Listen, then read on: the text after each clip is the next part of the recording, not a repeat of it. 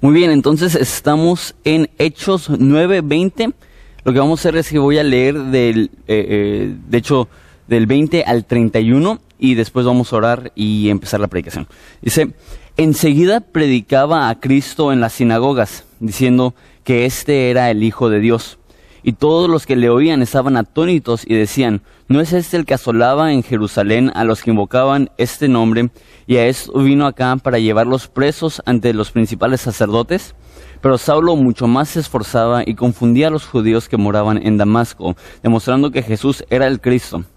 Pasados muchos días, los judíos resolvieron en consejo a matarle. Pero sus acechanzas llegaron al conocimiento de Saulo y ellos guardaban las puertas de día y de noche para matarle. Entonces los discípulos, tomándole de noche, le bajaron por el muro, descolgándole en una canasta. Cuando llegó a Jerusalén, trataba de juntarse con los discípulos, pero todos le tenían miedo, no creyendo que fuese discípulo. Entonces Bernabé, tomándole, lo trajo a los apóstoles y les contó cómo Saulo había visto en el camino al Señor, el cual le había hablado, y cómo en Damasco había hablado valerosamente en el nombre de Jesús.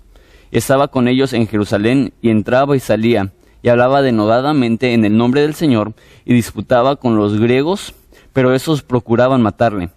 Cuando supieron esto los hermanos, le llevaron a Cesarea y le enviaron a Tarso.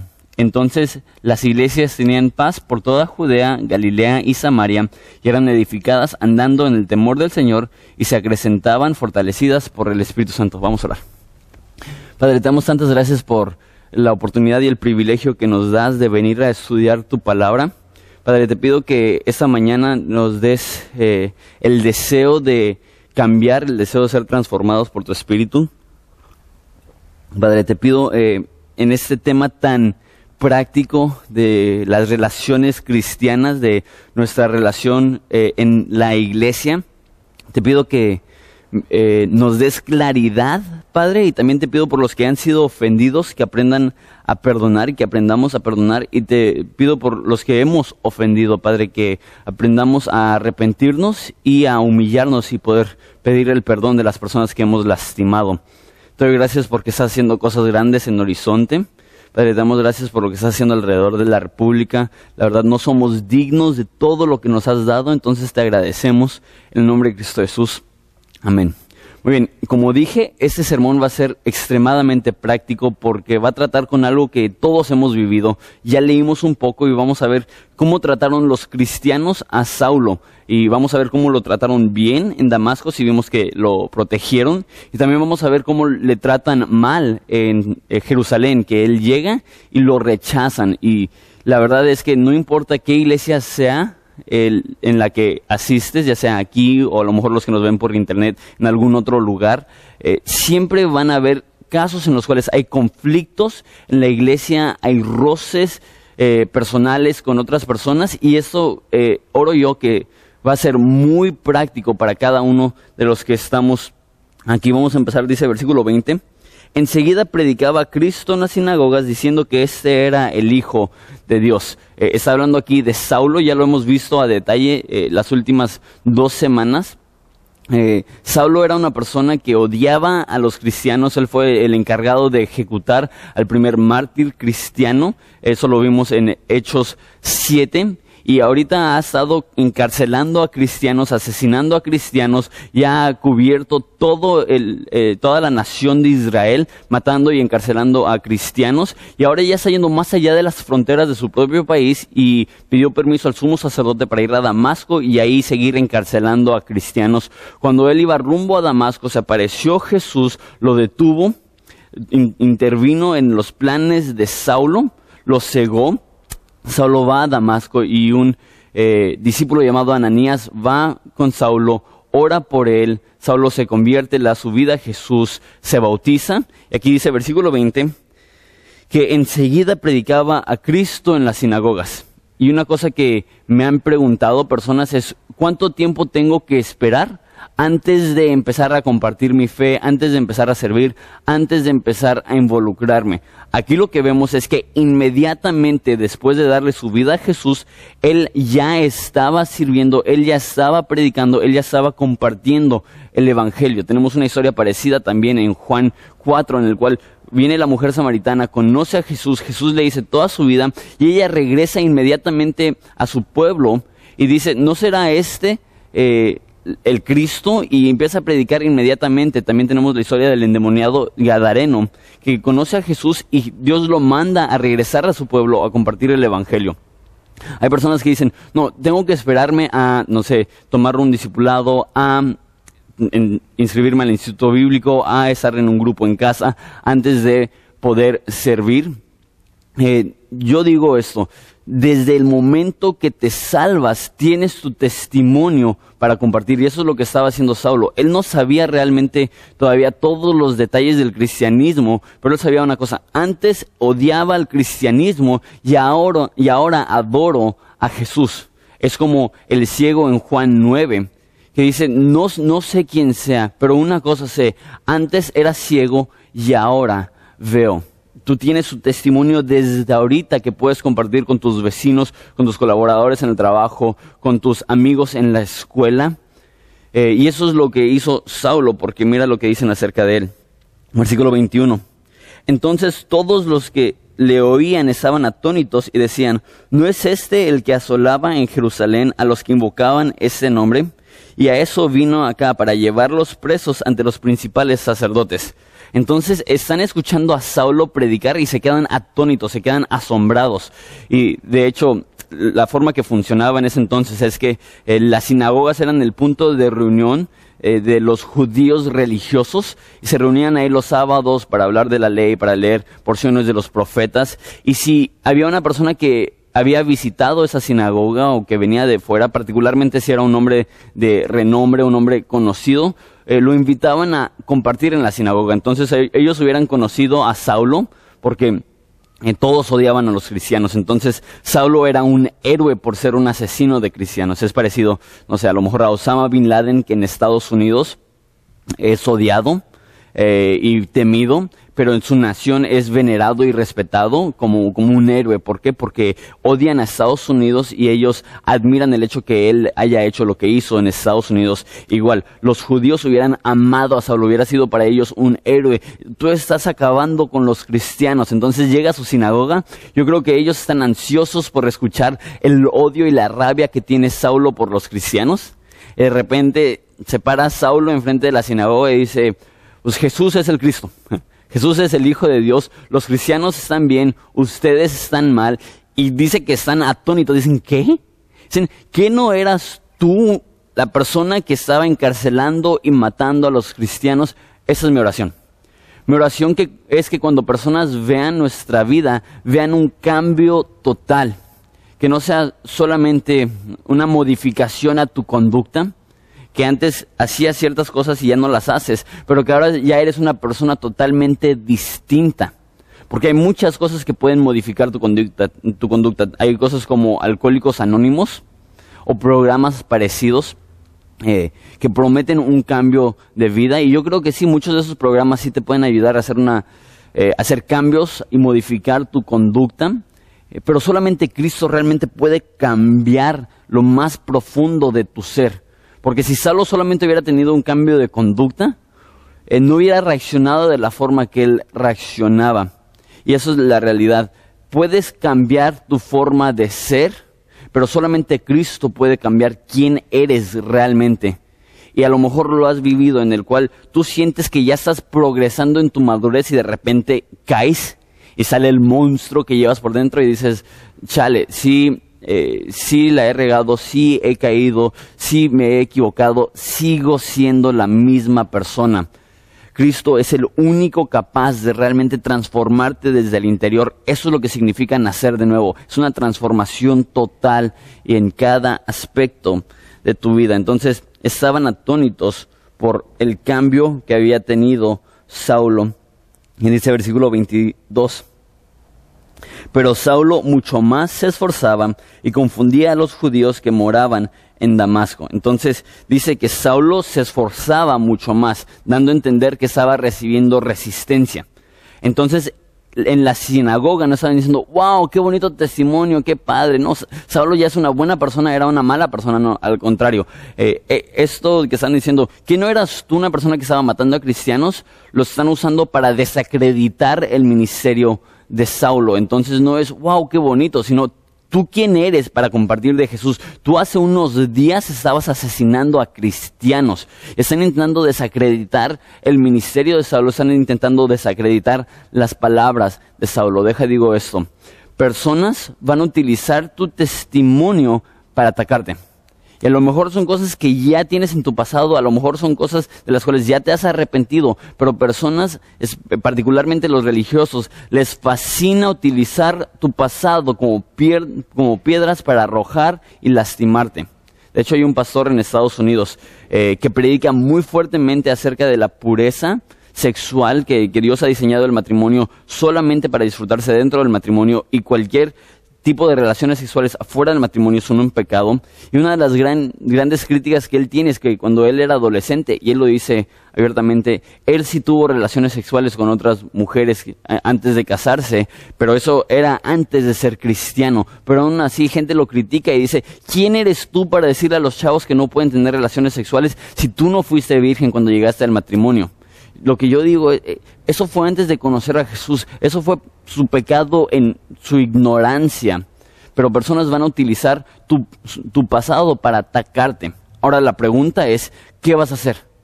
Hay dos opciones, reaccionar de una forma carnal o reaccionar de una forma espiritual. La forma carnal es cuando te critican, te enojas, te enfureces, atacas, tú también criticas, tú también lastimas, tú también te enfureces. O lo que hizo Saulo, que es se esforzó aún más para predicarles el Evangelio, para demostrarles el amor de Cristo. Cuando te critican puedes reaccionar de una forma carnal, atacar, o puedes reaccionar de una forma cristiana, que es amar aún más. Es soportar esas críticas y decir, aunque me critiquen, yo sé que tengo la verdad de Cristo y sería irresponsable de mi parte no predicarles el amor de Dios que yo ya he conocido. Entonces, eh, sigue demostrando que Jesús es el Cristo, sigue convenciéndoles de la verdad de Jesús. Versículo 23. Pasaron, eh, pasados muchos días, los judíos resolvieron en consejo a matarla. Entonces, ahí cuando dice que han pasado muchos días, déjales explico un poquito cómo funciona esto, porque eh, si muchos días significan, no sé, dos meses, dos semanas, entonces cronológicamente no cabe con el recuento de la historia que nos da en Gálatas capítulo 1. En Gálatas capítulo 1 eh, nos dice que cuando Saulo estaba viviendo en Damasco, que, que, salió un tiempo y fue tres años al desierto en Arabia. Eh, entonces la pregunta es, pues, eso no está en hechos, entonces no sucedió. No, ahí en versículo 23 nos dice, pasados muchos días, entonces nada más para que entiendan que eso no es unas cuantas semanas, eh, probablemente él vivió eh, un total de tres años en Damasco y en ese tiempo él viajó a Arabia y la pregunta es, pues, ¿qué estaba haciendo en el desierto? Yo creo que después de tantos años de ser un devoto religioso, se está dando cuenta, ok, he cambiado toda mi mentalidad, he cambiado toda mi forma de pensar. Y yo creo que él simplemente fue al desierto y por tres años estaba estudiando la Biblia con el nuevo filtro de que Jesús es el Cristo, Jesús es el Mesías esperado, la ley no me salva, la ley me apunta a la necesidad que tengo del sacrificio de Cristo en la cruz, y como que procesando todo lo que había aprendido y pasándola ahora por un filtro cristiano. Y después regresa a Damasco y los judíos que estaban en Damasco se dan cuenta que regresan y deciden matarlo. Y dice versículo 24 pero sus acechanzas llegaron al conocimiento de Saulo y ellos guardaban las puertas de día y de noche para matarle. Entonces deja, explico cómo funciona esto. En las ciudades grandes y principales de ese entonces, eh, obviamente la única forma de protegerlas era con un muro. No es como que hoy en día que tienes ataques aéreos o lo que sea, no tenían catapultas o, o, nada de ese tipo. Estamos hablando de hace dos mil años. Entonces, la mejor forma de proteger tu ciudad era construir un muro alrededor de la ciudad. Entonces no, no piensen en un muro como el que tenemos aquí, una barda de, bloque. No, esos muros eran inmensos. Es más, en el libro de jueces nos, nos da un poco de las dimensiones del, del muro que estaba en Jericó y podemos imaginarnos que era algo parecido. Era un muro tan grueso, tan ancho, que podían tener carreras de caballos con el carro atrás del caballo alrededor del muro de la ciudad. Entonces era bastante grande. Entonces, eh, lo que hacían es que con los muros podían controlar quién entraba y quién salía. Entonces, eh, así podían cobrar impuestos o lo que sea, podían tener un control de quién entraba. Y también, si había un delincuente o algo así viviendo adentro, podían cuidar las puertas y mandar a decir, sabes que este cuate se llama así, tiene esas características, tiene este perfil. Si lo ven, no dejen que salga. Entonces, eso es lo que están haciendo con Saulo. Están guardando las puertas día y noche para asegurarse que Saulo no pueda salir y que si intenta salir, lo van a matar. Entonces, Saulo se ve eh, en esa situación difícil de, ok, ¿ahora qué hago? Si, si intento salir de esa ciudad, me van a me van a ver en la puerta, me van a matar. Si me quedo en esa ciudad, me están buscando, me van a encontrar, me van a matar. ¿Qué es lo que puedo hacer? Mira lo que pasa en versículo 25. Entonces los discípulos, tomándole de noche, le bajaron por el muro, descolgándole en una canasta. Entonces esas paredes eran tan, tan gruesas, tan anchas, que de hecho habían casas dentro de, esos mismos muros. Entonces, de hecho, eso también se ve en la historia de Jericó, en la cual hay una prostituta que vivía dentro del muro y de su ventana le mandaba señas y señales al ejército eh, de los judíos de Israel. Entonces así tenían esas personas una casa dentro del muro y lo que hicieron es que abrieron su ventana, metieron a Saulo en una canasta y lo bajaron a la medianoche por e, esa ventana y Saulo escapó. Es, es muy casi tipo Prison Break o muy tipo así, casi serie de televisión en la cual él escapa a la medianoche.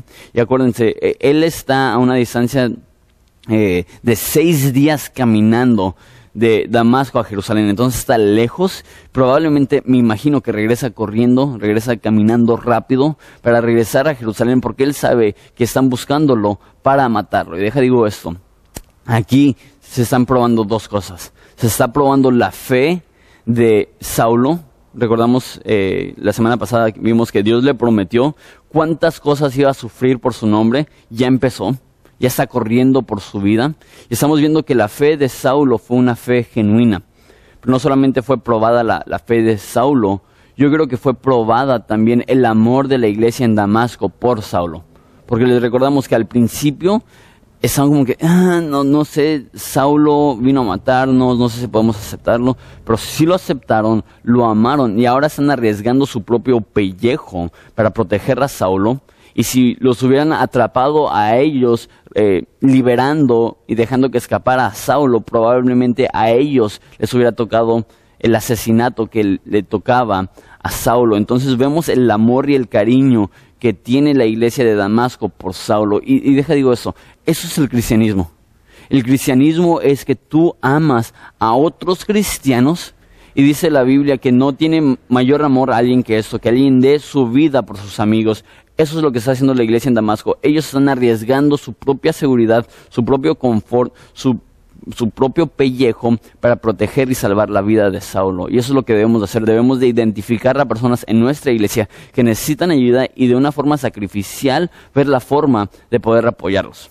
Entonces él regresa a Jerusalén y llega a Jerusalén y mira lo que pasa. Dice versículo 26. Cuando llegó a Jerusalén trataba de juntarse con los discípulos, pero todos le tenían miedo, no creyendo que fuese discípulo. Quiero eh, estacionarme aquí un, segundito. Eh, y eso es lo que hablaba al principio, que es muy práctico. Imagínate Saulo, él acaba de, de correr como un fugitivo, literalmente para salvar su vida. Él ya tiene tres años de cristiano, él ya tiene tres años estudiando la Biblia, él ya tiene tres años predicando el Evangelio, él ya fue un miembro reconocido llamado de la iglesia en Damasco, y de repente llega a Jerusalén y los apóstoles no lo aceptan, no, no, no están dispuestos a recibirlo en su iglesia. ¿Te imaginas?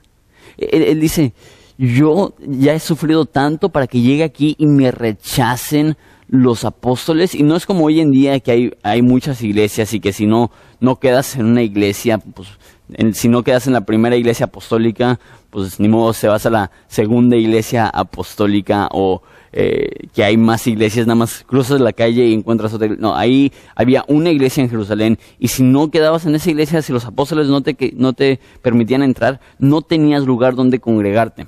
Entonces Saulo obviamente ya no podía regresar con los judíos, lo odiaban y ya no podía integrarse a los cristianos porque le temían. Y me imagino que en ese momento fue una depresión para Saulo que, que ya no tenía a quién acudir. Deja digo esto. No puedes medir la calidad de tu relación con Dios basado en cómo te tratan los cristianos, particularmente los líderes cristianos, porque van a haber veces como en Damasco que te tratan de maravilla y van a haber veces como en Jerusalén que te tratan de la patada. Entonces, si tú mides tu relación con Jesús basado en el trato que recibes de cristianos, tu vida emocional e y espiritual va a ser como una montaña rusa de Six Flags, que en un momento vas a estar por los cielos y en otros momentos vas a estar por el suelo. ¿Qué es lo que debes de hacer? No medir tu relación con Dios basado en cómo te tratan los otros cristianos, sino medir tu relación con Dios basado en cómo te ha tratado Jesucristo. Tu espiritualidad no es determinada por la aceptación que recibes de seres humanos, sino de la aceptación que recibiste por el Padre a través del sacrificio de Cristo en la cruz cuando Él dijo, consumado es. Dice en Efesios que ya somos aceptos en el amado. Entonces, aunque te rechace un ser humano, aunque te rechace un cristiano, aunque te rechace un líder cristiano, aunque te rechace un pastor, ¿sabes quién no te rechaza? Jesucristo. Pero ahora, no quiero hablar tan mal de Pedro y Juan y los apóstoles ahí en, Jerusalén, porque entiendo, lo único que quieren es proteger a su iglesia. Y, y probablemente ellos pensaban, es una mentira, simplemente se quiere infiltrar para matar, asesinar y encarcelar a más cristianos. No, y, yo creo que lo, para, lo hicieron para proteger a la iglesia. Yo creo que tenían buenas intenciones para la congregación y desafortunadamente personas y líderes con buenas intenciones todavía pueden lastimar a cristianos, pueden lastimar a personas y eso pasa, por ejemplo, en una iglesia de nuestro tamaño por más que queremos ayudar, cuidar, proteger, atender a cada persona, desafortunadamente van a haber personas que van a pasar desapercibidas, van a haber necesidades que no van a ser suplidas, van a, ser, van a haber personas que se van a sentir ignoradas. Y créeme, no es eh, que no queremos ayudarte, es que estamos por la gracia de Dios intentando ayudar a todos, pero una iglesia en la cual sigue creciendo, siguen llegando personas, simplemente es imposible. Y se me hace raro. Eh, me he enterado de personas que, que, piensan que me caen mal. Y, y, ¿cómo has estado? Casi no he hablado. No, es, es, que pensaba que estabas enojado conmigo y es como que, no, no, no, no estoy enojado contigo. Y, y, honestamente, no hay nadie en Horizonte que puedo decir que me cae. Bueno, excepto la... No, no es cierto. Pero literalmente no hay nadie en Horizonte que yo diría, me cae mal, no quiero hablar con ellos, eh, la verdad, me caen gordos, no, no, no. Los amo a todos. Entonces, ¿qué es lo que pasa si, si no alcanzo a saludarte, si no alcanzo a pasar el tiempo contigo que quisieras que pasara contigo? La verdad, si te ofendes, perdóname. Yo creo que, que, esto pasa aún en las mejores iglesias, yo creo que esto pasa aún con los mejores líderes, y no estoy diciendo que soy de los mejores líderes, y no estoy diciendo que somos de las mejores iglesias, pero lo que estoy diciendo es que si pasa aún en una iglesia tan espiritual como la iglesia de los apóstoles, te garantizo que va a suceder aquí, y que van a haber roces, y que van a haber conflictos, y que sin querer los líderes de esta iglesia te van a lastimar. Ahora, eh, ¿qué, ¿qué podemos hacer para solucionar esto? Mira lo que pasa con Bernabé. Entonces Bernabé, tomándole, lo trajo a los apóstoles y les contó cómo Saulo había visto en el camino al Señor, el cual le había hablado y como en Damasco había hablado valerosamente en el nombre de Jesús. Entonces, Saulo es rechazado por los cristianos, Saulo es este, rechazado por la iglesia, rechazado por los apóstoles, pero llega Bernabé y ¿qué es lo que hace?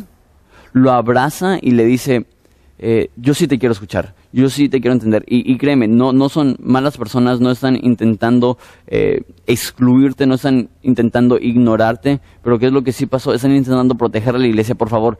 Eh, tenles por favor, entiende su punto de vista. Y mi oración es que haya mucha gente como Bernabé en esta congregación. La verdad, Lucas no nos ha dado muchos detalles de Bernabé. Lo único que sabemos es que en Hechos capítulo 4, él fue una de las personas que vendió su casa y vendió sus propiedades y lo regaló todo a la iglesia en Jerusalén. Entonces sabemos que este cuate es un hombre súper generoso, súper entregado. No nos ha dicho la Biblia hasta ahorita que es un líder en la iglesia. Yo creo que ahorita no es un líder en la iglesia. Sí va a llegar a ser eh, una persona que planta una iglesia en Antioquía. Pero ahorita yo creo que simplemente es un miembro. Eh, y es un miembro generoso, ya vimos, pero también es una persona que ama a los que llegan y abraza a los que llegan y ayuda a los nuevos y ayuda a los más necesitados. Mi oración es que en Horizonte haya cientos de personas que sean como Bernabé que ven a los lastimados, los abrazan y les ayudan. Y créeme, estamos haciendo todo lo posible por ayudar a la mayor cantidad de personas. Pero aún hoy, eh, eh, la, verdad es soy honestamente emocionalmente, perdón, drenado. Eh, nada más hoy me tocó la historia de, de la familia que le explotó su casa, que estaban encerrados, que el papá tuvo que que entrar para sacar a su familia. A él le dan tres días de vida por las quemaduras que tiene en todo su cuerpo. Toda la familia está en el hospital. Esa semana me tocó una chava que tiene tres semanas viniendo a la iglesia. Su hermana se suicidó hace tres días. Ella probablemente tiene unos 25 años. Me tocó una mamá que llega con su hija de 15 años. Su hija no está yendo a la escuela, se está drogando. Acaba de empezar una relación con un cuate de 30 años. Eh, me tocó una pareja probablemente 21 o 22 años que tienen una hija de dos años que le detectaron cáncer en el riñón y, en el hígado, perdón, y, dices, hay más necesidades en Horizonte las que podemos suplir, ayudar y apoyar eh, yo y el equipo pastoral. Entonces, ¿qué, ¿qué es lo que les pido? Busquen a aquellas personas que están doliendo, que están sufriendo, y consuélenlas. Eso, es lo que dice, eso es lo que significa Bernabé. Bernabé no era el nombre de esta persona, su nombre era José. Bernabé era el apodo que le pusieron los apóstoles. ¿Por qué? Bernabé significa hijo de consolación. Hijo de consolación. Mi oración es que en Horizonte haya muchos hijos y hijas de consolación. Deja digo eso, a lo mejor tú estás lastimado y tú estás diciendo, yo quiero a alguien que sea como Bernabé para mí. Empieza por ser como Bernabé para los demás. Porque tú no eres el único que estás sufriendo, tú no eres el único que tienes necesidad. Empieza por buscar a aquellas personas que tienen necesidad. Y muchas veces, cuando tú apoyas y consuelas a los más necesitados, Dios va a traer personas a tu vida que te van a apoyar y te van a ayudar y te van a, a ayudar. Versículo 28. Y estaba con ellos en Jerusalén y entraba y salía. Entonces, al parecer, recibieron a Saulo, se arrepintieron, dijeron, Saulo, estábamos mal. Gracias por escuchar a Bernabé, gracias por escuchar a Saulo. Deja también digo esto. Bernabé no era una persona que vivía en Damasco, era una persona que vivía en Jerusalén. Entonces, ¿cómo supo todo eso de que Saulo había conocido a Jesús y que estaba predicando y que había padecido? Es posible que Saulo haya ido a Damasco, pero yo creo que lo más probable es que Saulo simplemente le dio el beneficio de la duda a, perdón, Bernabé le dio el beneficio de la duda a Saulo. Y yo creo que debe de haber personas así que nada más hacen eso, que dicen, ok, te, voy a escuchar, te voy a dar el beneficio de la duda, ¿por qué? Porque te amo. Pero yo creo que en las iglesias necesitamos tanto gente como Bernabé y personas como Pedro. Si todos fueran como Bernabé, entonces seríamos una iglesia expuesta a muchos peligros en los cuales falsos maestros, falsos profetas, lobos vestidos de oveja pudieran venir y atacar y lastimar a las ovejas. Si todos fueran como Bernabé, eh, eso no fuera amor. Si todos fueran como Bernabé, Bernabé sería una iglesia eh, muy amorosa, pero no una iglesia que está protegiendo y alimentando bien a las ovejas. Pero en cambio, si todos en la iglesia fueran como Pedro, sería una iglesia muy cerrada, una iglesia muy cruel, una iglesia muy dura. Entonces necesitamos un balance, necesitamos a personas como Pedro protegiendo a las ovejas, eh, protegiendo a las personas que llegan de falsas doctrinas, de falsos maestros, de lo que diría eh, Filipenses, de, de, los perros, que son aquellas personas que llegan para atacar y lastimar a las ovejas. Necesitamos personas que sean como especialistas, como médicos, que llegan y ayudan a ayudar, más bien ayudan a sanar las heridas que tienen los diferentes miembros de Horizonte que están sufriendo. Y vemos, como dije, que los apóstoles se arrepienten, reciben a Saulo y tienen comunión con él, tienen intimidad con él. Y mira lo que pasa. Y hablaba denodadamente en el nombre del Señor y disputaba con los griegos, pero esos procuraban matarle. Okay. Entonces empieza en Jerusalén a predicar el Evangelio y dice que habla con los griegos, en otras palabras, los helenistas. Y seguimos viendo que esta palabra sigue repitiéndose y en caso de que te lo hayas perdido en los demás sermones que vayas llegando por primera vez, no sé, eh, déjate explico brevemente lo que es un helenista. Un helenista, o la, la palabra que es griego, literalmente es un helenista. Un helenista es un judío que nace en el extranjero, eh, entonces nace eh, con una cultura diferente a la judía, con un, idioma diferente al de los judíos, eh, sin embargo adopta la religión judía.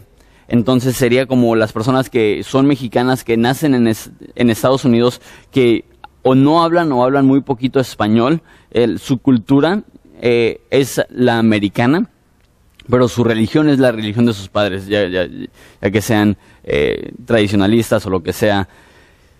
Y eso es lo que estaba pasando con estas personas. Eran personas judías nacidas en el extranjero y que habían regresado a Jerusalén y hablaban primordialmente griego, no hebreo. Entonces en Jerusalén había lo que se llamaba, y eso lo puedes leer en, eh, en Hechos 6, eh, y yo creo que sería muy útil leerlo, que había algo que se llamaba la sinagoga de los libertos. En la sinagoga de los libertos es donde se reunían los helenistas y adoraban a Dios en griego.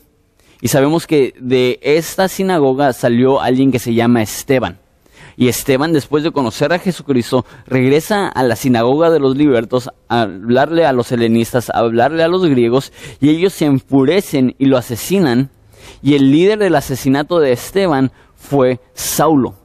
Entonces, esto me demuestra a mí que lo más probable es que Saulo, siendo de Tarso, nacido en el extranjero, que habla griego, él asistía a la sinagoga de los libertos y él conocía a Esteban, probablemente se criaron juntos, probablemente eran amigos, y cuando Esteban le dio la espalda al judaísmo y le, y le dio su vida a Jesucristo y regresó para predicarle a las personas, Saulo era una de esas personas que se llenaron con odio y mataron a Esteban.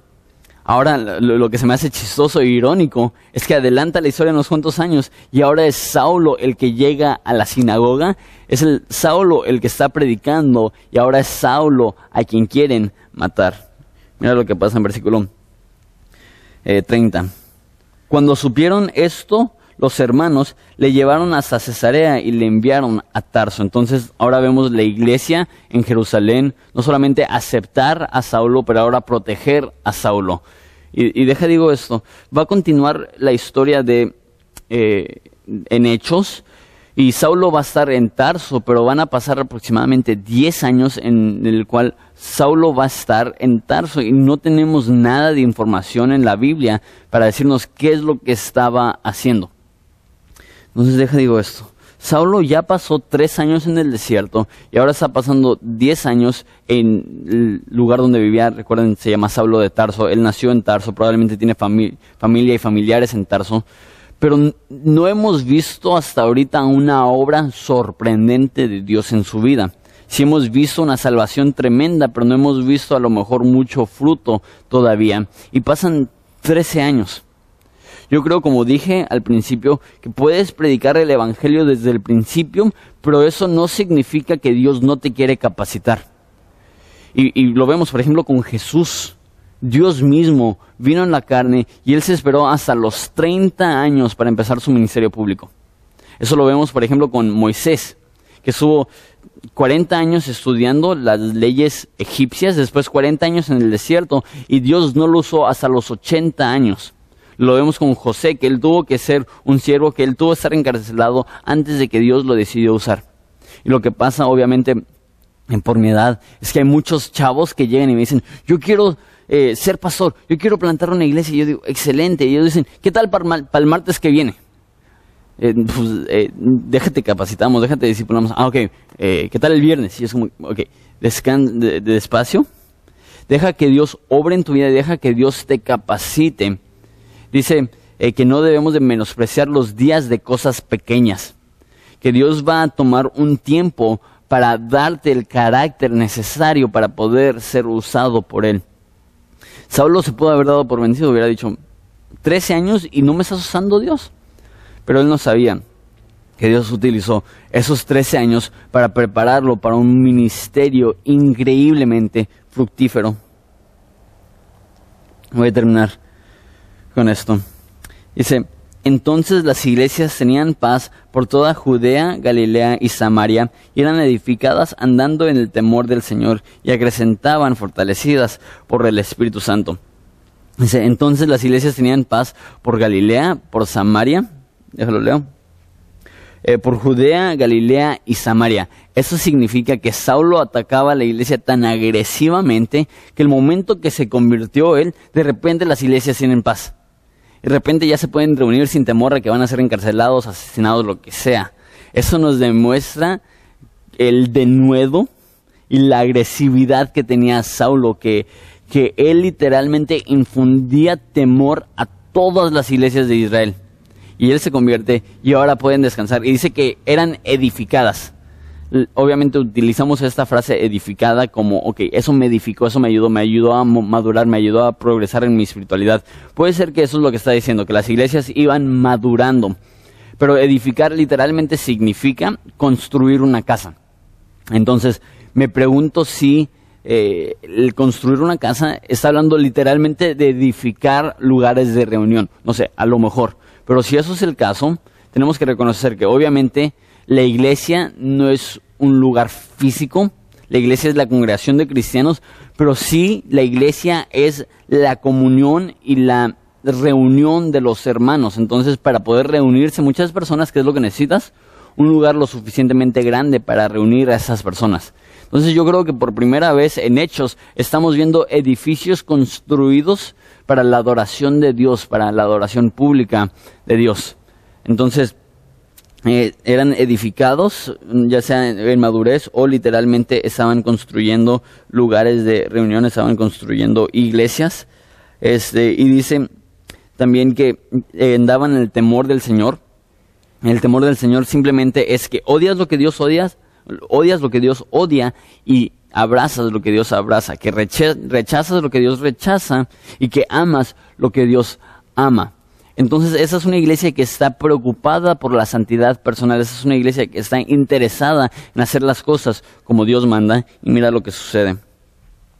Y dice, y se acrecentaban fortalecidas por el Espíritu Santo. Las iglesias iban aumentando numéricamente. Las iglesias iban creciendo, se acrecentaban. ¿Qué digo esto? Es fácil criticar a las iglesias grandes y decir, no, es que son superficiales, no, es que son grandes por la personalidad del pastor, no, es que son grandes porque obviamente quién no quiere ir a una iglesia con, con esos programas, con esos beneficios. Eh, y obviamente hay muchas iglesias grandes que se hacen grandes usando métodos carnales.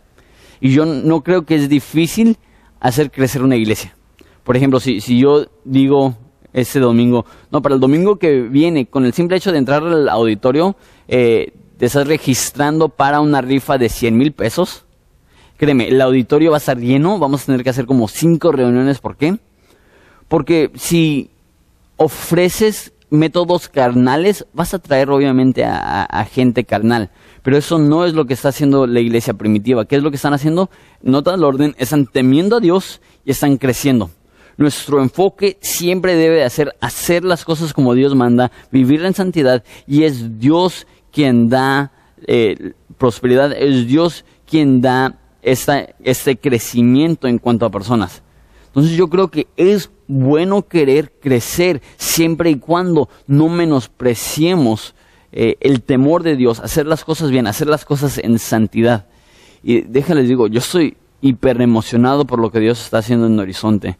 Estamos creciendo, la reunión de la tarde están llegando más personas. En los últimos dos años hemos bautizado a 70 personas. Y eso es en Ensenada, también en el aspecto nacional. Eh, a través de la página web y ese tipo de cosas. Tenemos dos meses desde que lanzamos nuestra nueva página web. Ya tenemos más de 10.000 descargas de sermones.